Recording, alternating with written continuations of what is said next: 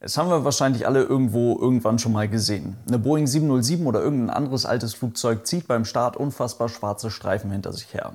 Das kann ja gar nicht gut sein. Aber wie das überhaupt zustande kommt, schauen wir uns heute mal ein bisschen genauer an und damit viel Spaß.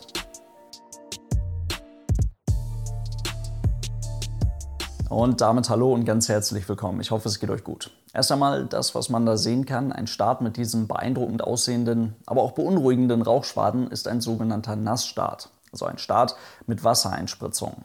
Und auch wenn es da nicht so aussieht, Wassereinspritzung oder auch Wassermethanol-Einspritzung, davon habt ihr vielleicht eher schon mal gehört, ist auch bei Autos mit Ottomotoren durchaus ein Thema und kann indirekt zur Leistungssteigerung oder zur Verbesserung des Treibstoffverbrauchs und damit verbunden für geringere CO2-Emissionen genutzt werden. Und das nicht nur in irgendwelchen Hardcore-Tuning-Autos, sondern auch in hochmodernen, sehr effizienten, aufgeladenen Autos mit Verbrennungsmotoren. Aber zurück zu der offensichtlich etwas dreckigen, lauten Boeing 707. Als diese Maschine in den 50er Jahren nach dem Zweiten Weltkrieg entwickelt wurde, hat die Technologie an jeder Ecke einen gewaltigen Sprung gemacht. Und bahnbrechende neue Technologien auf der einen Seite erforderten im Zusammenspiel mit all den anderen Technologien in einem Flugzeug auch bahnbrechende Technologien auf der anderen Seite. Größere, schwerere, deutlich schnellere und komfortablere Flugzeuge funktionierten nur mit deutlich leistungsfähigeren, stärkeren Triebwerken. Und was dabei rauskam, waren Flugzeuge, die in quasi jeder Eigenschaft ungefähr doppelt so gut waren wie die Flugzeuge, die noch einige Jahre zuvor als modern galten. Das ging nicht immer gut. Das erste in Serie gebaute Verkehrsflugzeug mit Strahltriebwerken bekam kurz nach der Indienststellung aus guten Gründen ein Flugverbot und die Entwicklung musste erst durch vergleichsweise zuverlässige, vergleichsweise sichere Flugzeuge, erst von Tupolev, dann von Boeing, dann durch die Caravelle, die am Ende gar nicht so sicher war, und dann auch durch Douglas mit der DC-8 in die richtige Bahn gebracht werden. An dieser Stelle wurde im Flugzeugbau offensichtlich sehr groß gedacht und sehr viel schneller gebaut. Und hin und wieder war die Entwicklung einzelner Komponenten für die neuen Flugzeuge sicherlich hm, etwas mehr von einer, ja, nee, muss jetzt halt funktionieren, Mentalität geprägt, als das aus heutiger Sicht vielleicht hätte sein sollen. Für die neue Motorentechnologie bedeutete das, so schnell wie möglich, so viel Leistung wie möglich. Ende der 40er Jahre begann Pratt Whitney dann mit der Entwicklung des JT3, ein Einstrom-Strahltriebwerk, also ein Turbojet-Triebwerk, bei welchem ausschließlich der Abgasstrahl zum Vortrieb genutzt wird. Das kann man sich ganz vereinfacht so vorstellen, als würde man bei heutigen Triebwerken einfach das Ganze drumherum weglassen und nur den heißen Kern des Triebwerks nutzen.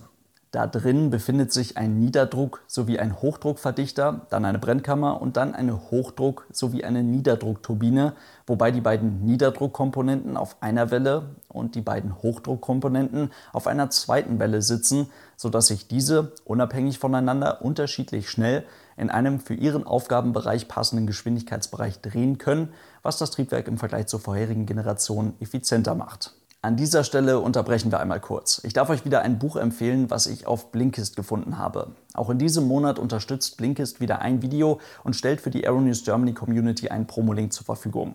Unter blinkist.de slash aeronews bekommt ihr 25% Rabatt auf das Jahresabo Blinkist Premium. Mit Blinkist bekommt ihr die Kernaussage von mittlerweile über 4000 Sachbüchern aus mehr als 25 Kategorien, wie zum Beispiel Technologie oder Wissenschaft in einer App. Das alles zusammengefasst in jeweils um die 15 Minuten. Zum Anhören oder zum Lesen. Für mich zum Beispiel ganz cool für die Runde mit dem Hund. Ihr wisst Bescheid. Jeden Monat kommen um die 40 neue Blinks dazu, in Deutsch oder Englisch. Und falls euch so ein Buch da mal so richtig abholt, könnt ihr viele davon mittlerweile auch als komplettes Hörbuch in der App anhören. Dazu gibt es bei Blinkist mittlerweile übrigens auch einzelne Podcasts, ebenfalls zusammengefasst in jeweils um die 15 Minuten. Das Buch, was ich euch heute empfehlen kann, ist Die Physik des Unmöglichen. Da geht es unter anderem auch um revolutionäre Triebwerkstechnologien, hauptsächlich für Raumfernen und zukünftige Raketen. Aber das, was man da lesen oder hören kann, ist mindestens genauso revolutionär, wie es die ersten Strahltriebwerke damals waren. Zu Blinkist kommt ihr ganz oben in der Videobeschreibung. Vielen Dank für euren Support. Und damit zurück zum JT-3, welches erst einmal tatsächlich als militärische Version JT-57 den Weg unter die B-52-Bomber von Boeing fand. Und diese Flugzeuge waren voll und ganz auf die maximal mögliche Leistung der acht Motoren bei einem Flugzeug angewiesen. Und das ist genau das, was ich meine. Also es wurde damals sehr groß gedacht bei den Flugzeugen. Es wurden sehr schnell sehr große Flugzeuge produziert. Da gab es quasi gar keine andere Möglichkeit, als dass die Triebwerke ständig sehr, sehr viel stärker wurden. Und die Wassereinspritzung war eine Option, um die nötige Leistung zu erreichen, denn je nach Bedingungen konnte das kurzzeitig für 10 bis 30 Prozent mehr Schub sorgen. Dafür wird tatsächlich einfach demineralisiertes Wasser vor die Kompressorstufen und oder direkt vor der Brennkammer eingespritzt, was den maximal möglichen Schub des Triebwerkes erhöhen kann, je nachdem, welchen Effekt man erzielen möchte und wo genau das Wasser im Triebwerk eingespritzt wird. Erst einmal, wenn ein Liter Wasser verdampft, dann entsteht unter Standardbedingungen fast 1700 Liter Wasserdampf. Das Volumen erhöht sich also um mehr als das Tausendfache. Durch Zuführen von Wasser im Triebwerk wird die durch das Triebwerk beschleunigte Masse und damit der Schub erhöht. Mit dem höheren Volumen nimmt auch die Geschwindigkeit, mit welcher die Luft aus dem Triebwerk austritt und damit die Schubkraft zu. Was dabei ganz wichtig ist, Masse und Volumen sind unterschiedliche Dinge. Eine Erhöhung des Volumens um mehr als das Tausendfache bedeutet nicht die Erhöhung der Masse um mehr als das Tausendfache.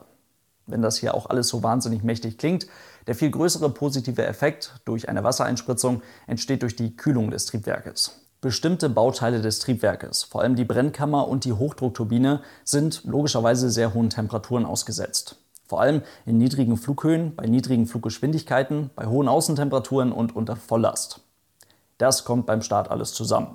Hier ist jetzt die Grenze der Belastbarkeit der einzelnen Bauteile auch indirekt die Grenze des maximal möglichen Schubs des Triebwerkes. Und durch die Wassereinspritzung können jetzt nicht nur die Bauteile selbst, sondern auch die angesaugte komprimierte Luft gekühlt werden, was eine höhere Luftdichte, eine höhere Treibstoffzufuhr und auch eine höhere Drehzahl der betroffenen Komponenten im Triebwerk ermöglicht, also mehr Schub oder gleichbleibender Schub bei höherer Außentemperatur. Je nachdem, wie weit man das Ganze dann treiben möchte, kommt es dazu, dass die einzelnen Bauteile und damit unausweichlich auch die Verbrennung in der Brennkammer des Triebwerkes so weit runtergekühlt wird, dass eine beachtliche Menge des zugeführten Treibstoffs unvollständig verbrannt durchs Triebwerk geht. Dadurch kommt es zu einer starken Rußbildung und damit zu diesen brutalen Rauchschwaden, welche die Triebwerke bei Wassereinspritzung beim Start hinter sich herziehen. In der zivilen Luftfahrt nutzten vor allem frühe Versionen der Douglas DC-8, der Boeing 707 mit den eben angesprochenen Triebwerken und auch frühe Versionen der Boeing 747-100 und 200 diese Technologie, um die maximal mögliche Schubkraft der Triebwerke zu erhöhen, beziehungsweise überhaupt die nötige Schubkraft für diese Flugzeuge zu erzeugen und dabei die Triebwerke nicht zu überlasten. Verbesserte, deutlich leistungsfähigere Triebwerke machten diese Technologie dann aber recht zügig überflüssig, beziehungsweise auch recht zügig unnötig teuer. Denn so ein System mit Wassereinspritzung ist logischerweise auch recht kompliziert. Man benötigt entsprechende Wassertanks im Rumpf der Maschine, die korrodieren können. Es kann zu Vereisung kommen. Das ganze Zeug muss gewartet werden. Heiße Bauteile im Inneren des Triebwerkes, die auf einmal in Anführungszeichen mit Wasser beträufelt werden, sind sehr starken thermischen Belastungen ausgesetzt was wiederum den Wartungsaufwand und die Kosten erhöhen kann. Und so eine Boeing 747-100 oder 200, die hatte Tanks mit einer Kapazität von über 2200 Litern Wasser, was dann ja auch in der Bodenzeit dann alles immer aufgefüllt werden musste, was also einen zusätzlichen Service bedeutet. Dazu bedeutet das ganze Wasser zum Start logischerweise auch wieder eine ganze Ecke mehr Gewicht und offensichtlich ein bisschen Schadstoffbelastung. Deswegen flog das System recht zügig wieder raus, aber Studien haben gezeigt, es könnte vielleicht bald wieder interessant werden. Denn wenn man diesen Effekt bei ausreichend leistungsfähigen Triebwerken mit einer perfekt kontrollierbaren Wassereinspritzung und einem perfekten Luft-Treibstoff-Gemisch nutzt, dann kann das das Triebwerk unter bestimmten Bedingungen effizienter laufen lassen und die Stickstoffoxidemission reduzieren. Das ist zwar alles recht kompliziert und da kommen eine ganze Menge Faktoren, wie zum Beispiel eben so Maintenance-Sachen mit rein, aber wenn irgendwann in naher Zukunft Stickstoffoxidgebühren an Flughäfen weiter ansteigen oder generell irgendwelche Umweltgebühren an den Flughäfen weiter ansteigen und wir noch eine ganze Weile weiter diese Antriebstechnologie nutzen, könnte das wieder spannend werden. Damit soll es das heute gewesen sein. Vielen Dank fürs Zuhören. Ich hoffe, das hat ein paar Fragen beantwortet. Eventuell ja, waren ein paar interessante Infos für euch mit dabei. Falls ihr das ganze Podcast-Projekt unterstützen wollt, Aeronews Germany gibt es natürlich in Videoform auf YouTube oder auch auf Patreon zum Unterstützen. Vielen Dank für euren großartigen Support, Leute. Lasst es euch gut gehen. Bis zum nächsten Mal und tschüss.